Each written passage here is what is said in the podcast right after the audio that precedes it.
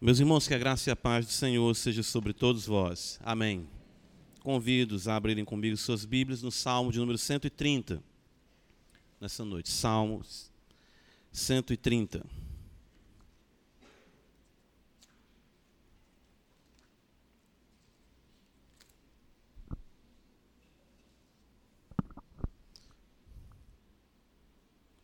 Vamos fazer a leitura da palavra do Senhor, suplicando a Ele que assim nos ajude. E de fato, a nossa oração é que Deus seja engrandecido em nossas vidas, durante todos os dias das nossas vidas, Ele seja assim magnificado. A palavra de Deus assim nos diz. Cântico de romagem. Das profundezas clamo a ti, Senhor. Escuta, Senhor, a minha voz. Estejam alertas os teus ouvidos às minhas súplicas. Se observares, Senhor, iniquidades, quem, Senhor, subsistirá?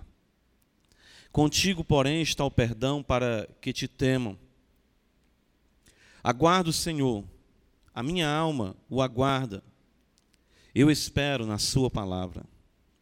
A minha alma anseia pelo Senhor mais do que os guardas pelo romper da manhã, mais do que os guardas pelo romper da manhã. Espere Israel no Senhor, pois no Senhor há misericórdia, nele copiosa redenção. É ele quem redime a Israel de todas as suas iniquidades. Amém. Vamos orar ao Senhor. Ó Deus Todo-Poderoso, graças te damos por aqui mais uma vez, reunidos em teu nome, invocarmos a ti. Não há outro Deus além de ti. Tu és o Senhor, teu Filho Jesus Cristo, Rei da glória, no nome dele nós invocamos a Ti e dizemos diante de homens, de anjos, de potestades, que Tu és o Senhor de toda a glória e a Ti pertence todo louvor e toda adoração. E nós queremos, a semelhança, Senhor, dos 24 anciãos, depositarmos as nossas vidas aos Teus pés, reconhecedores de que ninguém além de Ti é merecedor de toda majestade. Ó Deus bendito, Enche os nossos corações da percepção de quem tu és. Consequentemente, o amor inundará o nosso ser. E nós poderemos, ó Deus, te obedecer fundamentados nesse amor. Que a tua igreja, Senhor, o teu povo, caminhe, apesar de todas as lutas, apesar de todas as dificuldades, apesar de nós mesmos, porque nós somos pecadores. Sabemos, ó Deus, que a tua causa triunfa e triunfará. Nada nós podemos contra a verdade, diz a tua palavra. E de fato a tua vontade prevalece, o Senhor está sentado no céu e faz tudo de acordo com a sua vontade. Este, este Senhor, o nosso consolo. Aqui está o nosso sossego, aqui está o arrimo da nossa sorte. E nós queremos estar bem cientes disso. Afasta do nosso coração toda a incredulidade, afasta do nosso coração toda a raiz de amargura, afasta do nosso coração todo dissabor, e que haja deleite no nosso coração por ti, pelos santos, pela tua palavra, pela vida de comunhão contigo, e que o inimigo não alcance nenhuma vantagem sobre a tua igreja. Que os santos cresçam, que nada venha impedir, Senhor, o avanço da tua obra. E esta igreja nos seus lares, nas suas famílias, ó Deus, sejam fortalecidas no poder do Espírito Santo. Nos ajuda e que nessa noite possamos, mais uma vez, ver a Ti e, vendo o Senhor, adorarmos o Senhor, sermos tocados por Tua palavra e vivermos para o Teu louvor e a Tua glória, Pai. Alcança aqueles que ainda estão cegos, surdos por conta do pecado, outrora também estávamos assim não falamos porque age em nós alguma mudança baseada em nosso mérito, porque decidimos mudar. Não. Tu nos transportou do reino das trevas para o reino do Filho do teu amor. E essa noite tu pode transportar homens e mulheres para o reino do Filho do teu amor. Neste lugar, neste momento, neste contexto de simplicidade, grandes coisas tu podes fazer, porque não há dificuldade nem possíveis para Deus em todas as suas promessas. Nos ajuda, Pai. Nós invocamos a Ti e cremos no nome de Jesus. Amém. Meus irmãos, nós temos tido o privilégio de caminhar aqui aprendendo da parte do Senhor nosso Deus, como bem já destacou o pastor Cleito, ah, e temos sido realmente abençoados no aprendizado desses salmos. Digo até, posso falar isso ah, sendo muito grato ao Senhor, primeiramente a, a minha vida. Isso pastor pode testemunhar também quando nós recebemos da parte de Deus a instrução da sua boa mão para sermos assim condutores, canais de transmissão daquilo que o Senhor primeiramente prega ao nosso coração. E de fato eu sempre me surpreendo com a providência de Deus, de como Ele conduz todas as coisas para que venhamos no momento certo. Né? Ele conduz a sua igreja, conduz todas as coisas, a ouvir a palavra certa da sua boca, dos seus lábios, para a condução das nossas vidas e, claro, para o avanço do seu reino. Salmos de romagem, esse pequeno saltério dentro do grande saltério, é realmente muito rico em, em todas as manifestações das facetas da vida do povo de Deus, da vida do cristão.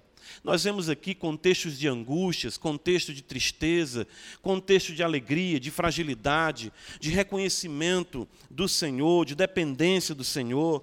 Nós vemos aqui realmente a, a família, vemos o Senhor a, instruindo o seu povo para que tenha como prioridade o glorificar o seu nome antes e acima de tudo e de todos.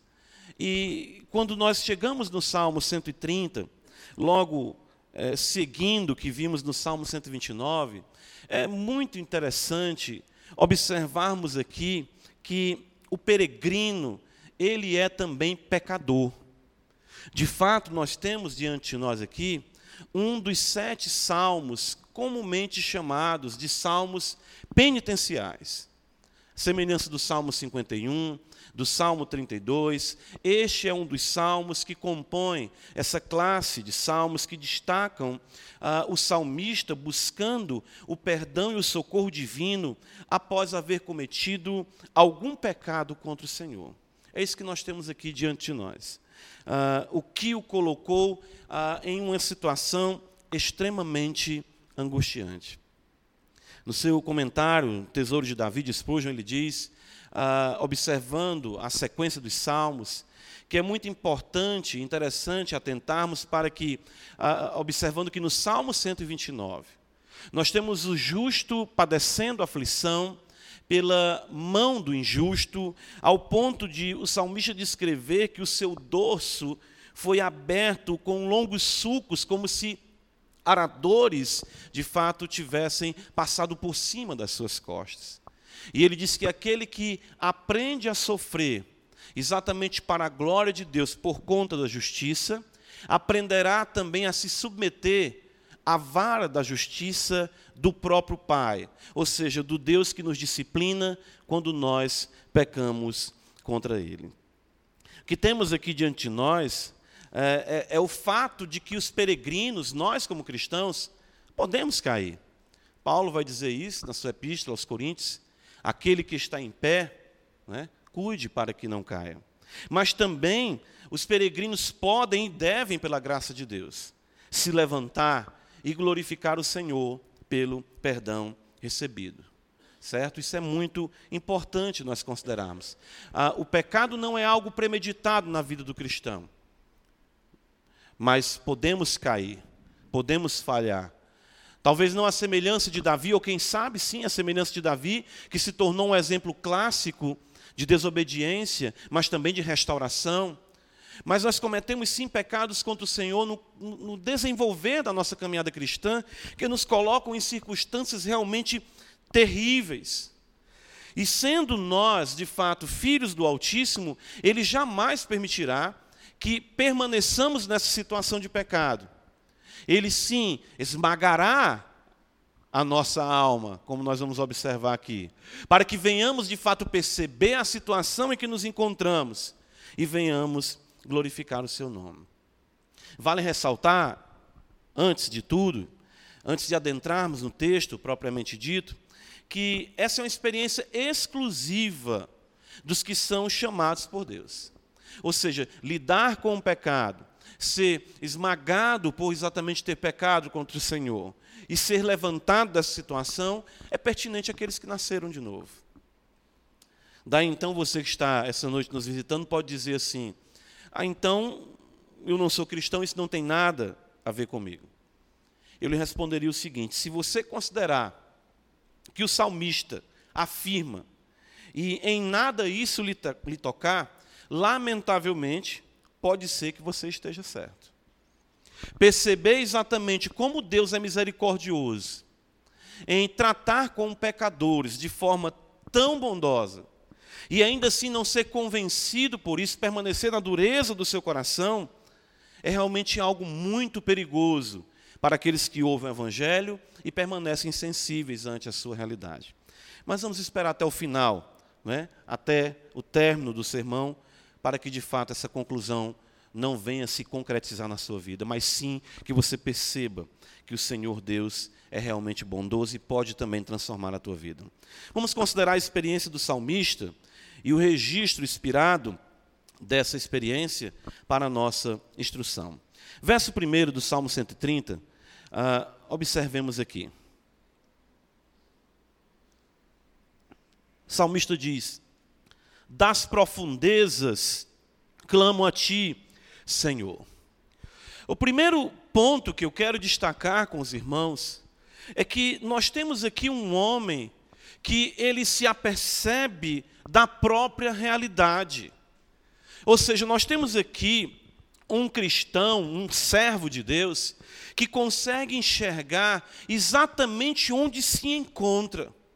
E ele não mede palavras para expressar isso. De fato, o seu estado é tão terrível que precisa ele se expressar de modo metafórico.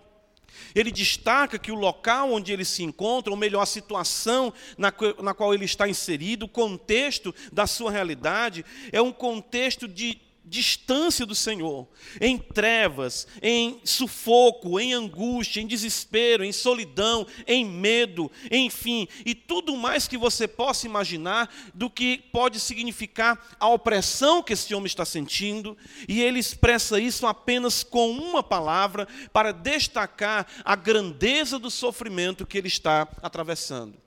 Ele diz: Das profundezas eu clamo a ti.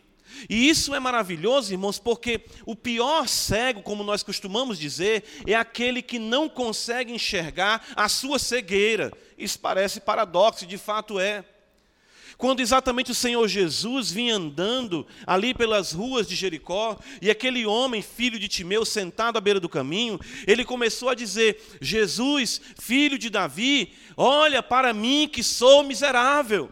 Ele não disse, Senhor, poderia trocar alguma palavra contigo, eu não queria expor publicamente a situação na qual me encontro. Eu sou cego, hoje não, eu sou deficiente visual e eu não quero de forma nenhuma passar por algum aviltamento ou algum constrangimento, até porque a cegueira é pertinente a mim e eu posso entrar em algum detalhe contigo e dizer o que me levou a isso ou não. Não, ele disse, filho de Davi, tem misericórdia de mim, filho de Davi, tem compaixão de mim. Ou seja, isso destaca um cego que passa a enxergar.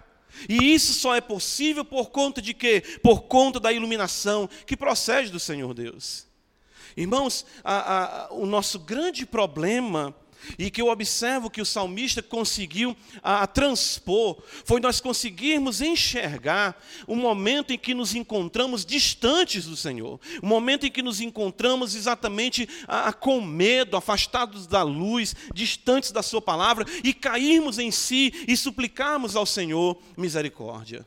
Isso é muito importante. O grande problema que nós enfrentamos como cristãos é que reinterpretamos toda a circunstância a qual nós estamos inseridos, ou os problemas ou angústias que enfrentamos, e não procuramos ver isso à luz da Sagrada Escritura. Essa não é uma linguagem apenas do Salmo 130. O Salmo 69, se você abrir comigo a Escritura, de fato, abra a Escritura comigo, veja o que nos diz a palavra do Senhor. Salva-me, ó Deus, porque as águas me sobem até a alma. Estou atolado em profundo lamaçal que não dá pé. Estou nas profundezas das águas e a corrente me submerge. Estou cansado de clamar. Secou-se-me a garganta.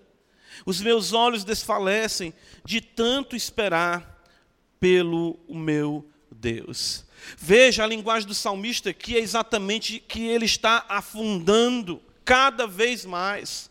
O Salmo 40, ele vai dizer para nós exatamente isso também. No versículo 2: Tirou-me de um poço de perdição. Claro que aqui ele não está tratando de que ele estava perdendo a sua salvação, não.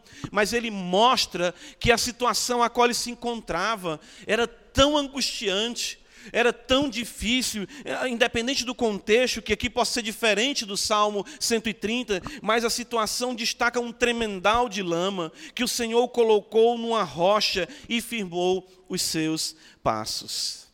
Irmãos, a primeira coisa que eu observo ah, nessa realidade do justo quando ele peca contra o Senhor, é ele cair em si, a semelhança do filho pródigo, e perceber que ele se encontra na mais profunda, podemos dizer, nas mais profundas trevas, sim na mais terrível situação, no mais hediondo contexto, no que concerne a angústia, ao sofrimento que ele se encontra atravessando naquele momento por causa do seu pecado contra o Senhor. Mas por que, que nós afirmamos que o salmista está em um contexto de pecado? Volta comigo para o Salmo 130. Ah, isso é que é importante. Ele se apercebe o que ele está enfrentando, ele, ele apercebe-se da, da, situação a qual ele está ali inserido, ah, de angústia, de desespero, de solidão, e ele então passa a considerar isso. E ele diz exatamente no versículo, uh, observa comigo no versículo número 3. Ele diz: Se observares, Senhor, iniquidades. Veja o plural do salmista. E não apenas no versículo 3, mas no versículo 8, destacando, uh, ele personalizando a, a, experiência da própria nação, ele diz: É ele quem redime a Israel de todas as suas iniquidades. O salmista sabia perfeitamente que a sua situação era resultado do seu pecado. Por que, que ele se encontrava nas profundezas? Porque eu pequei. Foram iniquidades que eu cometi. Não foi culpa do Senhor, não foi culpa de outra pessoa, não foi problema educacional, não foi problema de saúde. O problema não está fora de mim, o problema está dentro de mim e contra ti. Foram iniquidades que eu cometi contra o Senhor. Eu creio que essa é, é, é a grande percepção do salmista. E eu creio que é algo que muitas vezes falta a nós, como povo de Deus, na igreja do Senhor, é percebermos onde nós estamos, cairmos em si e considerarmos que a nossa situação não é culpa de Deus, não é culpa do pastor, não é culpa de alguém da igreja, não é culpa de nada, a culpa é minha. As iniquidades são minhas. Ele entende que essas densas trevas que ele está ali, a, a, estão sobre ele, são resultado de sua desobediência. Isso é maravilhoso, irmãos. Pastor, maravilhoso, sim, porque aí nós podemos agora partir para a cura. A partir do momento em que nós temos o diagnóstico, nós podemos agora ser tratados. Enquanto ficamos enganando e sendo enganados, nós continuamos cada vez mais afundando. Imagine-se numa realidade de um poço, de um abismo, onde você não consegue mais nem enxergar a luz, com tantos problemas e pecados que passam sobre você, a semelhança do salmista que diz: As tuas ondas e vagas passaram por cima de mim. Essa é a ideia do salmo. Eu estou aqui como que afundando nessa realidade abissal e não consigo enxergar que o problema sou eu. O salmista conseguiu isso, e aqui é que nós vemos exatamente, cada vez mais, a, a, como nós podemos dizer, aquela luz do fim do, do fim do túnel para a sua salvação. Livro do profeta Jeremias, Lamentações, uh, ele vai dizer no capítulo 3, e é importante afirmarmos essas verdades. Lamentações de Jeremias, capítulo 3.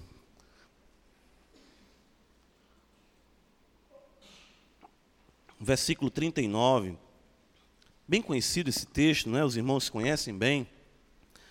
Por que, pois, se queixa o homem vivente? Do que se queixa? Qual é a sua queixa, meu irmão? Qual é a sua queixa? Queixe-se cada um dos seus próprios pecados. É isso que ele está dizendo. Problema não, não é alguém, não, é, é isso que muitas vezes nós queremos que as pessoas entendam, como pastores, ou mesmo como líderes trabalhando com aconselhamento. O problema não está fora de nós, o problema não é algo que está ah, completamente fora do nosso alcance, está fora do nosso alcance de solução, porque nós não temos poder sobre o pecado, mas Deus sim, o Senhor o tem.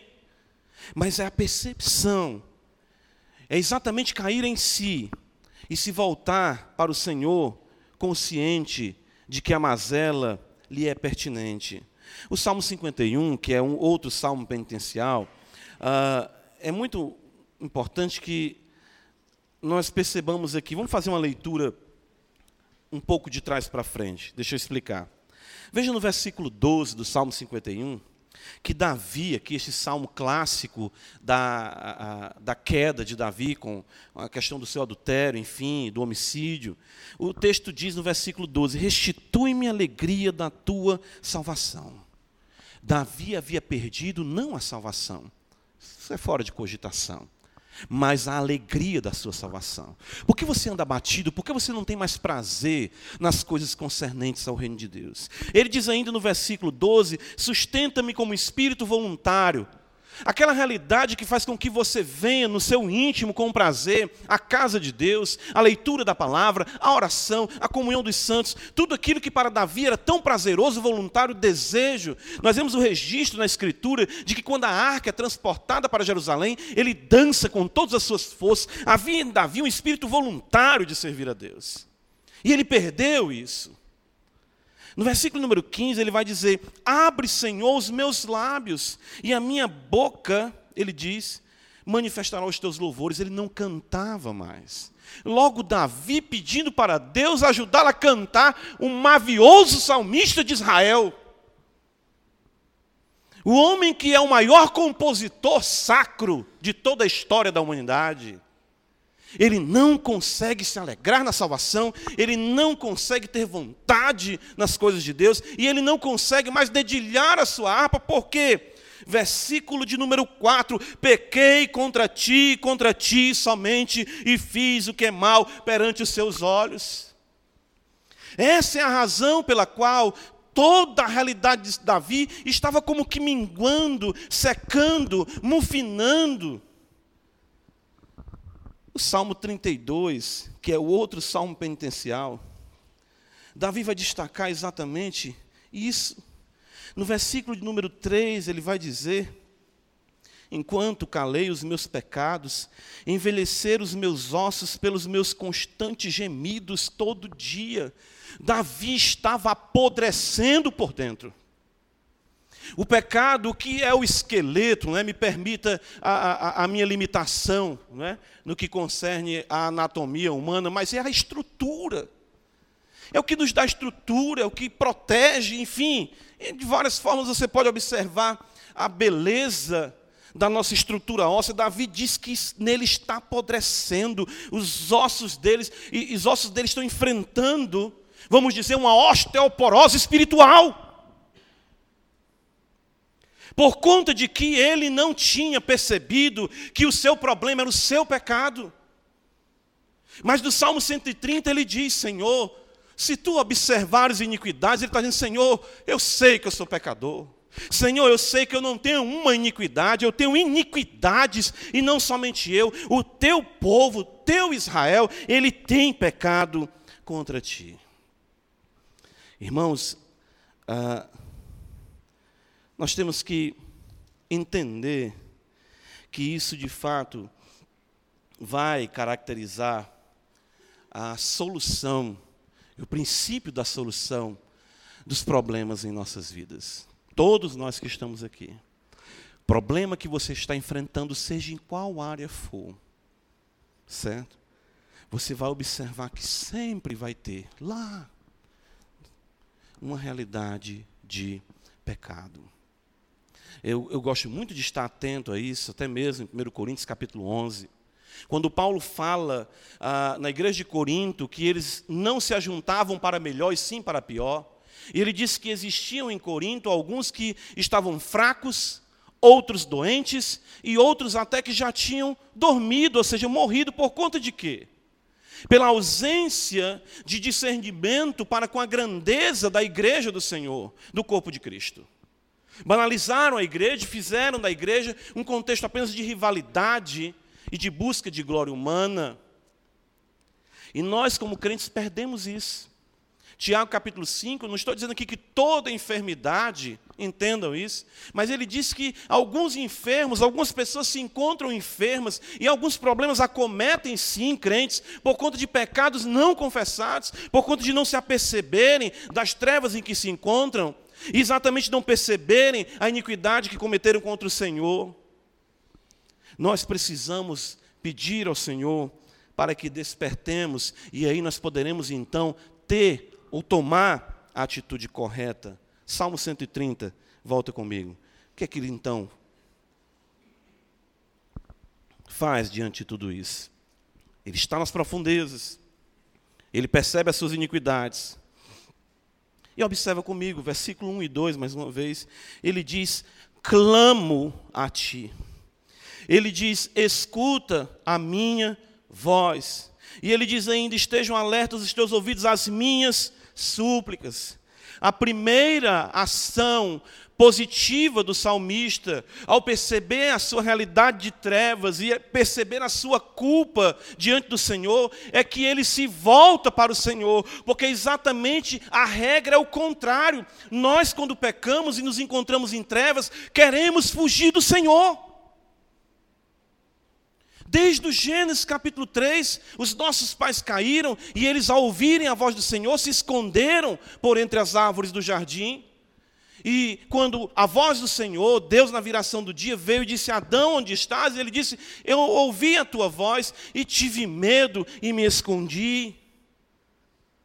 Existe uma realidade de foragidos em nós, no que concerne a nossa relação para com Deus, principalmente quando somos ah, flagrados em nossos pecados diante do Senhor. Ele consegue, de fato, nós sabemos que isso é a graça de Deus, ele consegue se voltar para o Senhor, ele não apenas considera o fato, ele se empenha com todo o seu ser, e aqui eu quero exatamente que nós entendamos a riqueza disso.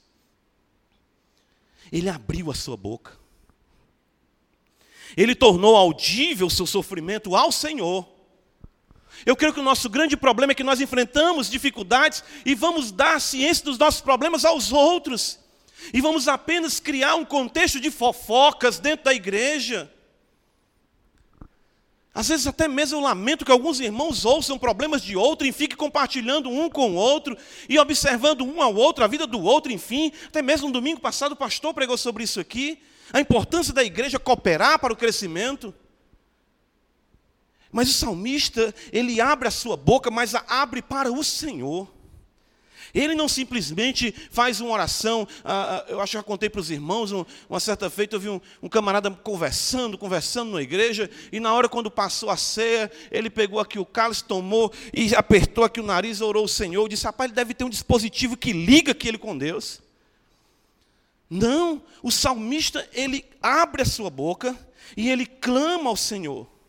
E eu creio que isso nós perdemos como crentes. Sabia disso? Qual foi a última vez que você fechou a porta do seu quarto e que você, da profundidade da sua escuridão, ergueu as mãos para o céu e disse: Senhor, tem misericórdia de mim? Não, não, isso não dá para mim não, pastor, isso é cor de pentecostal. Qual foi a última vez que nós fizemos isso? Os judeus oravam, embora os fariseus tivessem os seus exageros, mas eles tinham essa prática de tornar audível a sua oração. Ou seja, eles envolviam todo o seu ser no clamor ao Senhor. Ele suplicou, ele implorou, e não somente por uma vez, veja que ele diz: as minhas súplicas. Por favor, Senhor. Eu sei que eu pequei contra ti, eu sei que eu sou pecador, eu sei que eu não mereço o teu auxílio, mas tu és bondoso, Senhor. Olha, ouve a minha voz, perdoa o meu pecado, Senhor, Senhor, Senhor, olha para mim. Eu fico vendo hoje nós, como crentes, achamos isso uma coisa tão distante da realidade do Senhor, ah, nós nos tornamos, às vezes, tão contidos que caímos no formalismo. E é mais fácil um crente gritar por um gol do que ele clamar pelo Senhor para que tenha misericórdia da sua alma. Mas você está conversando com o irmão na casa dele, gol, mas que é isso? Não, não foi meu time aqui, amém, né? Graças a Deus, meu time ganhou, é desse jeito. Ainda vem aquelas desculpas, né? Não, mas eu, eu sou santo. Né? Eu sou santos, né? Enfim. Aí o outro diz, não, eu sou Coríntios duas vezes. Viu? Lamentações, capítulo de número 3, mais uma vez. Veja que ele percebe o seu pecado no versículo 39. Ah, ele diz que o homem se queixa do seu pecado e ele só pode se queixar disso. Mas olha o versículo 40, o que, é que ele diz: Esquadriemos os nossos caminhos, provemos-los e voltemos para o Senhor. Jeremias está aqui contemplando a cidade em ruínas, está contemplando os velhos serem desprezados, contemplou mulheres sim estupradas pelos babilônios, com certeza, crianças carregando pedras. E ele poderia dizer: Olha, tudo isso aí, eu estou decepcionado com Deus, eu estou amargurado, Jerusalém foi destruída, o grande templo do Senhor caiu. Ele disse: Não. Vamos olhar para a nossa vida, vamos olhar para as nossas iniquidades, vamos olhar para os nossos pecados, vamos ver onde nós pecamos e vamos voltar para o Senhor, porque só Ele tem o poder de perdoar os nossos pecados e de mudar a nossa sorte. Só Ele. O salmista toma a atitude correta, por que fugir? Irmão, pare de correr, você vai só cansar. Você vai ser igual aquele hamster na rodinha. Deus vai lhe pegar. Corra o quanto você quiser. Você é dele e ele vai mudar a sua vida. Não adianta, eu já fiz isso. Está lá, Jonas está escrito para ensinar isso para a gente aí. Vá para Nínive. O que é que Jonas faz? Vai para Tarsis. Lá na frente ele te pega, bichinho. Não tem por onde não.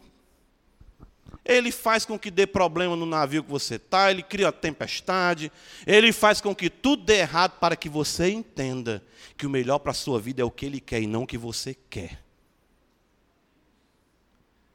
Nós demoramos a entender isso. Nós temos que voltar para o Senhor. Ah, inúmeros textos são ricos nisso. Uh, observe, eu gosto demais desses textos. Eu creio que nós precisamos abrir nossas Bíblias e aprendermos a exatamente orar as promessas de Deus. Livro de Isaías, capítulo 55, veja promessa do Senhor. Como é que você se encontra? Em que situação você está? Qual problema você está enfrentando? Ah, com certeza, ou muitas das vezes, raramente vai ser dissociado de uma realidade de pecado que você cometeu contra o Senhor. Então faça o seguinte, Versículo 6: Busque ao Senhor enquanto se pode achar, invoque a Ele enquanto Ele está perto. É isso que a Escritura diz. E você tem que orar ao Senhor dizendo: Senhor, a tua palavra diz que eu tenho que buscar a ti e que tu está perto, eu vou te invocar. Deus Todo-Poderoso, ouve a minha oração, ouve o meu clamor, ouve a minha súplica.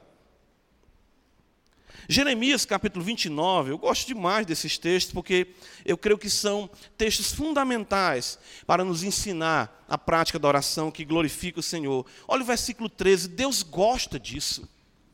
Deus tem prazer em que nós nos voltemos para Ele. Lembra da parábola do filho pródigo, né? Eu lembro que o pastor trouxe uma palavra sobre essa parábola aí. A, muito, a questão de Deus de pé, ansiando que você volte. Pro, uh, Jeremias 29, 13: Buscar-me-eis. E ele diz o quê? E me achareis. Quando o quê? Me buscardes de todo o vosso coração. Te empenhe, irmão. O que o salmista faz? Ele diz: Eu clamo, eu falo, eu suplico, eu busco a Deus. Você quer entrar em casa, chega, passa o dia todo trabalhando, chega em casa, senta na beira da cama. Obrigado, meu Deus, por tudo, em nome de Jesus, amém. Pá! Se deita. Quem te conhece mais no dia a dia é o Netflix do que a comunhão com o Senhor. Maratone um livro bíblico. Maratone oração.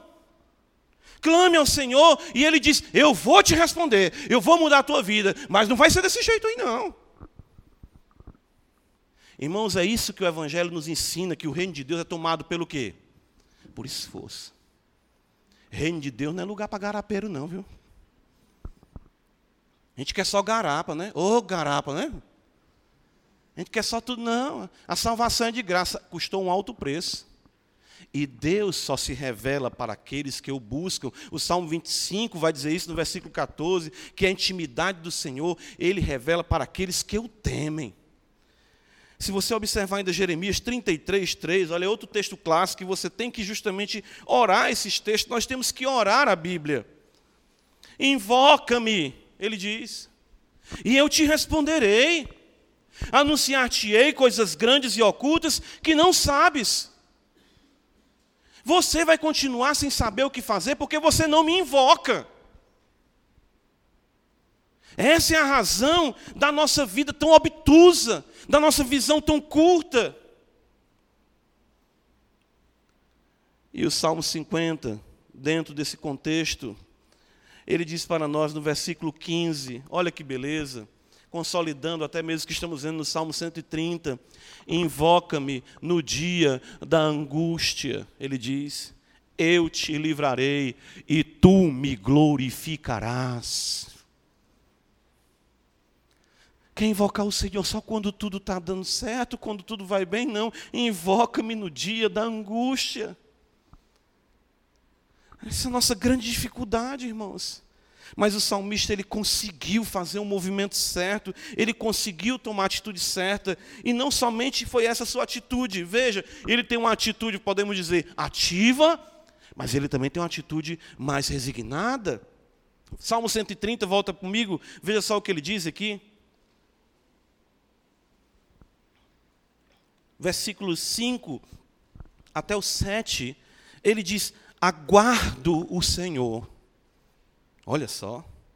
A minha alma o aguarda. Eu espero.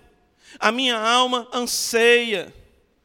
Ele diz: mais do que os guardas pelo romper da manhã, mais do que os guardas pelo romper da manhã, espere Israel. Veja quantas vezes ele fala: guarda, guarda, espera.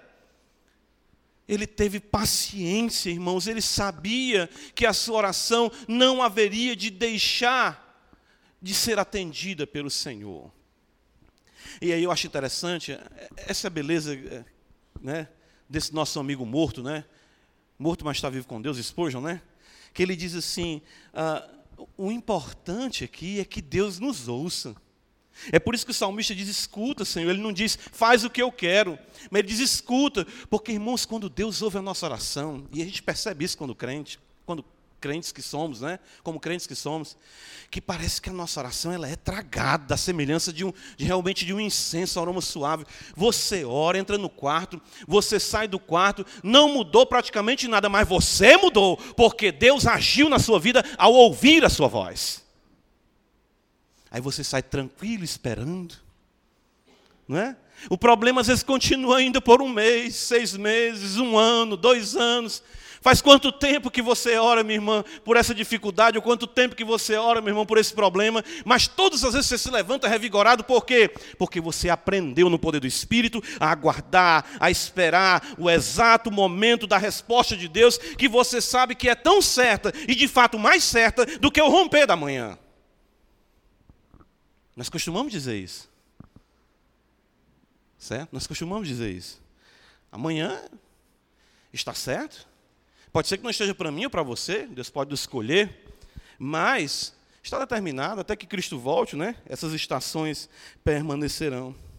O Salmo 40, que nós vemos no versículo 2, ele então nos mostra essa atitude, ah, vamos dizer, resignada do salmista, porque ele entende, irmãos, é aquela história, sabe, Senhor, eu pequei contra ti, ah, eu fiz coisas que não deviam, cometi iniquidades, é, eu estou no lucro. Não é? A gente não fala, né? Você calado, você está errado. O salmista entendeu isso. Eu, eu?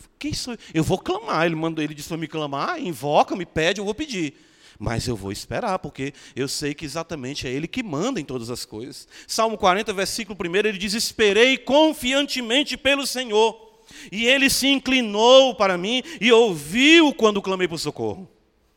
Que beleza, né? Deus se inclinar dos céus para a terra para ouvir um pecador que espera por Ele.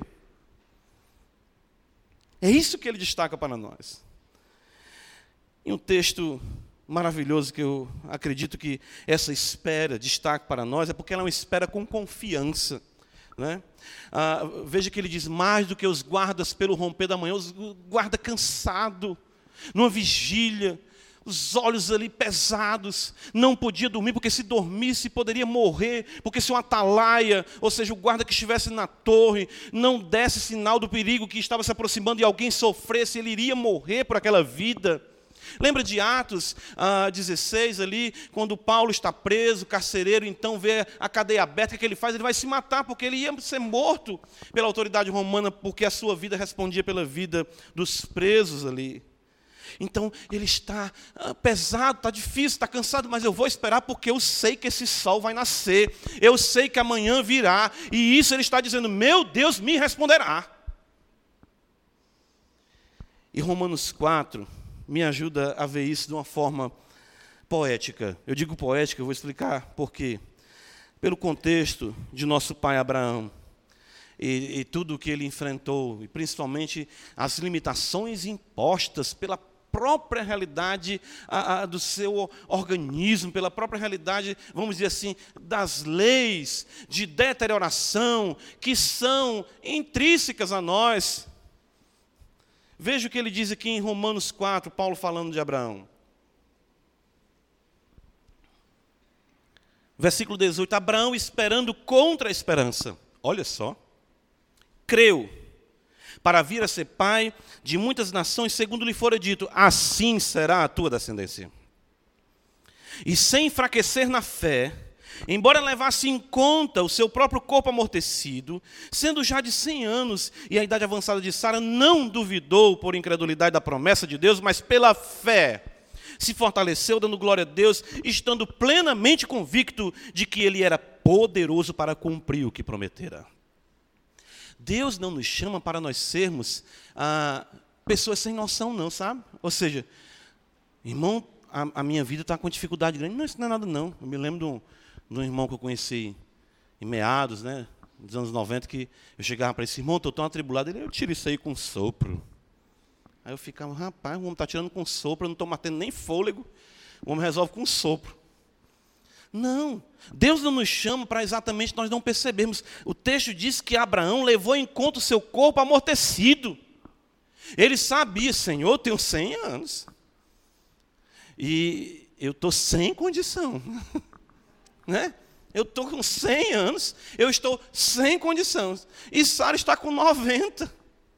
90 anos. O que é que Sara não tem mais condição de ser mãe?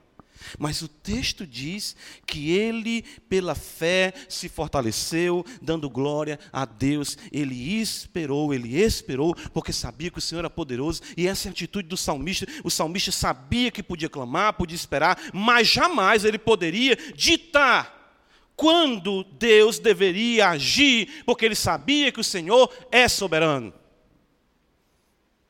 Esse é um dos problemas que nós enfrentamos.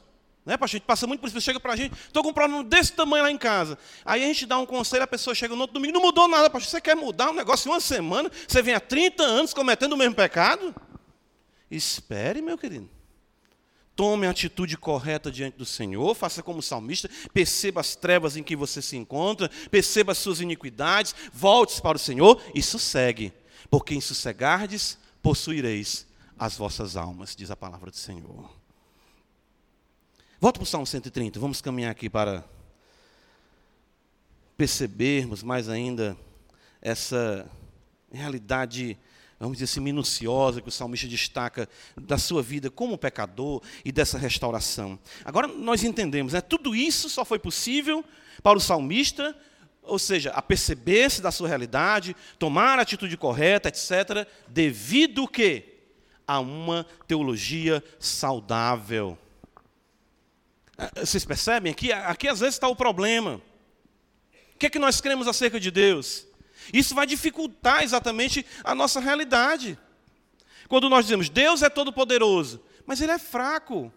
Porque exatamente eu não consigo perceber, ou seja, na minha percepção dele, ele é fraco, porque eu não consigo entender, por conta de não ter uma teologia saudável, quem de fato ele é.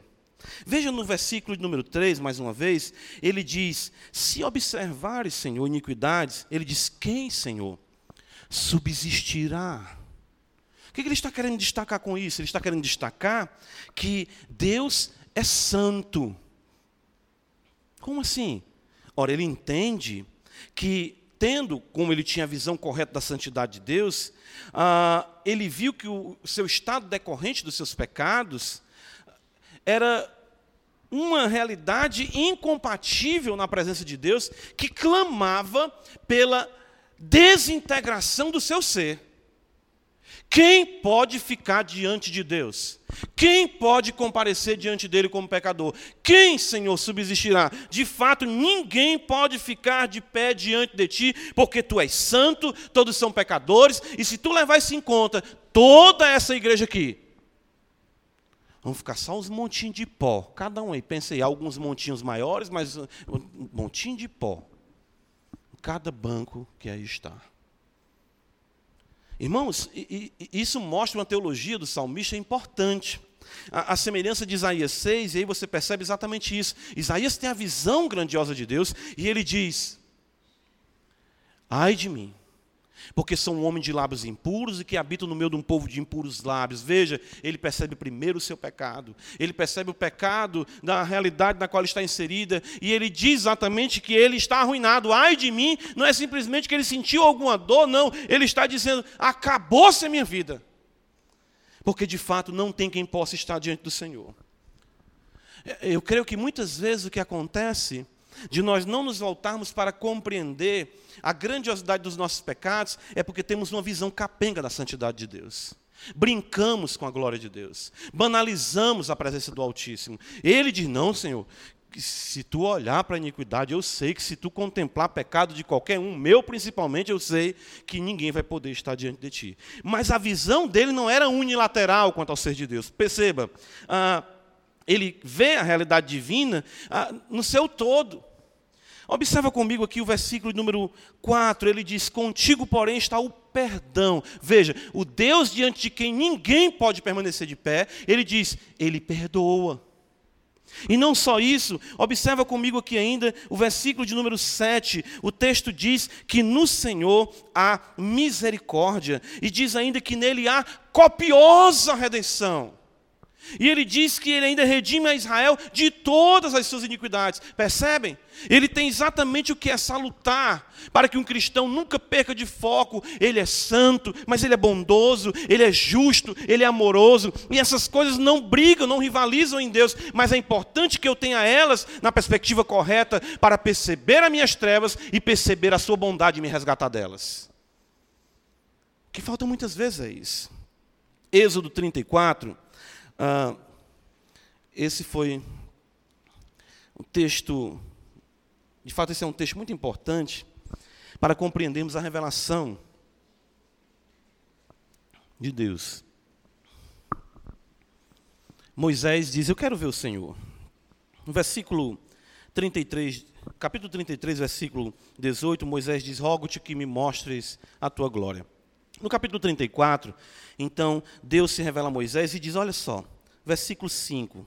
34, 5. E tendo o Senhor descido na nuvem, ali esteve junto dele e proclamou o nome do Senhor. Veja o nome do Senhor. E passando o Senhor por diante dele, clamou: Senhor, Senhor, Deus compassivo, clemente, longânimo e grande em misericórdia e fidelidade, que guarda a misericórdia em mil gerações, que perdoa a iniquidade, a transgressão e o pecado Veja a bondade de Deus, o amor de Deus, o nome do Senhor, ele ser bom, ele tem prazer em ser bom, mas isso não está dissociado da sua justiça, ainda que não inocenta o culpado e visita a iniquidade dos pais, dos filhos, nos filhos dos filhos, até a terceira e quarta geração. O salmista pecou, mas ele conseguiu sair desse estado de trevas, porque ele sabia que o problema dele era o seu pecado ante a santidade de Deus. E ele sabia que a solução era a bondade de Deus estendida a um pecador que confessa seus pecados. Toda essa realidade, irmãos, toda essa realidade. E agora nós iremos concluir, volta comigo para o Salmo 130, ela nos leva a um, uma conclusão maravilhosa. Ah, veja só o Salmo 130. é, é, traz um resultado maravilhoso. Veja, ele se apercebe dos seus pecados. Ele apercebe-se, eh, ele se apercebe da situação em que se encontra, ele vê os seus pecados, ele toma a atitude correta, ele exatamente ora a Deus, ele espera no Senhor, e tudo isso ele faz pela sua ortodoxia correta. Deus é santo, Deus é bondoso, Deus é amor, Deus é justiça. Veja que eu não estou usando mas, eu não gosto disso. Deus é amor, mas também é justiça. Não, não coloca essa conjunção adversativa nos atributos de Deus. Deus é amor, Deus é justiça justiça, Deus é bondoso, Deus é santo. E essa teologia correta dele, certo? Uh, vai levar vai levar ao resultado maravilhoso e de fato que confirma uh, que em nossa vida se processou uma obra divina. Uh, apenas um, um, uma partícula aqui do Salmo me faz perceber isso. Ele diz exatamente no versículo uh, 4. Vamos ver aqui, versículo 4. Contigo, porém, está o perdão, para que, o que, é que está escrito? Te temam. Pronto. Aqui está, onde nós vamos fechar essa realidade. Jamais, e é isso que o salmista nos leva a perceber, isso é maravilhoso. Jamais o fato da misericórdia divina conduzirá alguém à libertinagem. Certo? Jamais. Ah, Deus perdoa. Então vamos pecar. Não. Deus perdoa. Vamos temer o Senhor. Isso foi um alto preço. Então o perdão traz de fato a prática da piedade. Romanos 5, 20 vai dizer para nós: onde abundou o pecado, o que, que ele diz? Superabundou a graça. Ele não diz que agora vai ter mais pecado, porque. Não, e Paulo vai dizer no capítulo 6. Ah, que diremos, pois? Permaneceremos no pecado para que a graça de Deus abunde? O que, é que ele responde? De modo nenhum. Contigo está o perdão para que te temam. E ele vai dizer no capítulo 6 de Romanos, ali no versículo 17, 22, no momento ele vai dizer no versículo 17: Mas graças a Deus, porque outrora, escravos do pecado, vieste a obedecer de coração a doutrina a qual fostes entregue. Então ele mostra que a realidade de termos sido escravos do pecado jamais nos dará uma percepção de libertinagem para que venhamos a viver distante da palavra de Deus. O salmista diz: Eu sei, Senhor, que eu pequei contra ti. Mas eu, esse perdão que tu vai me dar, vai fazer algo comigo, sabe o quê? Vai fazer com que eu te ame mais. E assim eu vou viver mais para ti e vou temer mais o teu nome. A última referência, Lucas, capítulo, 20, capítulo 7. Ah, esse texto também é maravilhoso.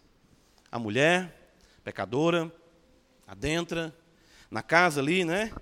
Ah, do fariseu, Simão, e ela beija os pés de Jesus. Oh, coisa linda. Ela chora sobre os seus pés, enxuga, né? Não há nada na passagem, é, é, é uma passagem tão, tão seráfica, que não há nada de malícia ali numa mulher beijando os pés de outro homem, chorando, enxugando com seus cabelos. Não tem nada de malícia, não tem nada de, de sensualidade. Havia sujeira na mente dos fariseus que diziam: se ele soubesse quem é essa, quem é essa mulher, não deixaria ela tocar nele. E Jesus conta uma parábola dizendo que um homem devia, uma pessoa devia tanto, outro devia muito mais, e o Senhor resolveu perdoar ambos. Aí ele pergunta: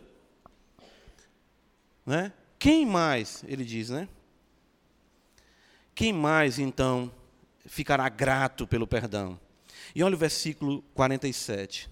Ele diz: Por isso te digo, perdoados lhe são, se referindo à mulher, os seus muitos pecados, porque ela muito amou. Mas a quem pouco se perdoa, o que, é que está escrito? Pouco ama. Pouco ama. Contigo está o perdão, para que haja mudança de vida, podemos dizer assim. Contigo está o perdão para que te temam. Contigo está o perdão para que vivam em amor, amando, amando, amando. É por isso que o Pai Nosso, Senhor, vai nos ensinar e perdoa as nossas dívidas. Ele ensina-nos a pedir sempre perdão Senhor, porque quanto mais esse Deus nos perdoar, mais seremos gratos, mais o amaremos e mais viveremos piedosamente para a glória do seu nome. Então ele diz: Contigo está o perdão, para que te temam. Irmãos, todos nós, todos nós somos pecadores, nós somos peregrinos, somos pecadores, ah, nós nos metemos em muitas invenções, muitas coisas, nós, ah meu Deus, nós damos cada cabeçada, fazemos cada coisa, coisas que nos envergonhamos depois, oh meu Deus.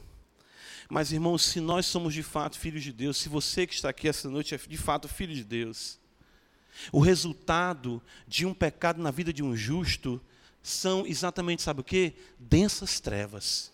Sim. Os puritanos chamavam isso até mesmo de a noite da alma. Momento em que Deus vinha exatamente contra o seu servo, se encontra, mas para ser a seu favor, para fazê-lo perceber que haviam pecado contra o Senhor.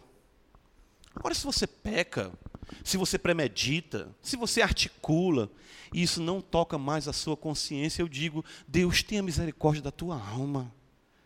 Porque Paulo disse que alguns, por abandonarem a boa consciência, vieram a naufragar na fé. Se o que você faz, o que você premedita, as coisas que você faz contra o Senhor, em nada lhe inquietam. A sua negligência para com Deus, seu amor para com Ele, seu zelo, os seus papéis que, que Deus lhe constituiu como marido, como pai, como mãe, como esposa, como filhos. Se nada disso é norteado pela palavra e você vive exatamente como costumam se dizer no mundo, ao Deus dará.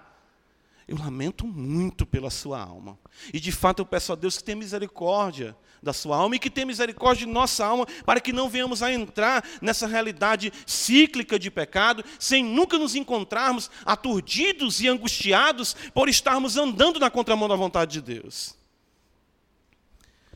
Mas se você está hoje aqui, no contexto de trevas, por conta dos seus pecados, uma coisa eu lhe digo, mesmo no mais profundo em que você estiver, você pode clamar, suplicar, e Ele ouvirá a tua voz. Hoje à noite, né? às vezes a gente, a gente quer evitar essas coisas que as pessoas acham que é sensacionalismo, mas não, irmão, está escrito na Escritura.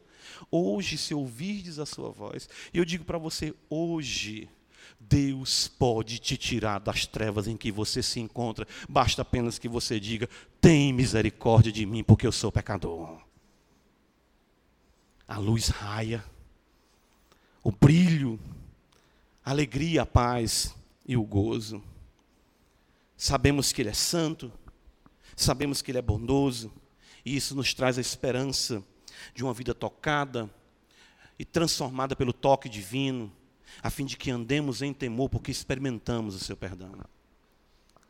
E eu não posso concluir antes de dizer o seguinte: lembra que eu falei para você no começo, se você está aqui e você diz, ah, então essa palavra era somente para os crentes, então não quer dizer nada para mim? Quer sim. Não existe profundidade maior que um homem possa estar do que se encontrar morto em seus delitos e pecados. Não existe trevas mais profundas, não existe situação mais periclitante, mais terrível do que a vida de um homem de uma mulher que não conhece o Senhor Jesus Cristo. E eu posso te dizer que se você erguer a sua mão para o Senhor e disser para Ele: Senhor, tira-me deste lamaçal que eu não aguento mais, Ele te fará uma nova criatura pelo poder do seu Santo Espírito. Se Ele foi lá no império das trevas. Olha só, Colossenses 1,13. E ele nos arrancou de lá e nos transportou para o reino do Filho do seu amor. Pode ter certeza, dezenas dos que aqui estão podem confirmar que ele é expert e poderoso para te tirar dessas trevas. Que Deus em Cristo tenha misericórdia das nossas vidas. Amém. Obrigado, Senhor. Pecamos sim contra ti, mas queremos te suplicar essa noite, ouve a nossa voz. Ó Deus, do mais profundo, onde este santo possa estar, esta mulher possa se encontrar. Ó Deus, levanta-nos para ti. Tira-nos dessas trevas, Senhor, que encobrem, que impedem a nossa alegria, a nossa convicção, que impedem, Senhor, a, a, nossa vida voluntária de serviço a Ti, que impedem de que venhamos a cantar.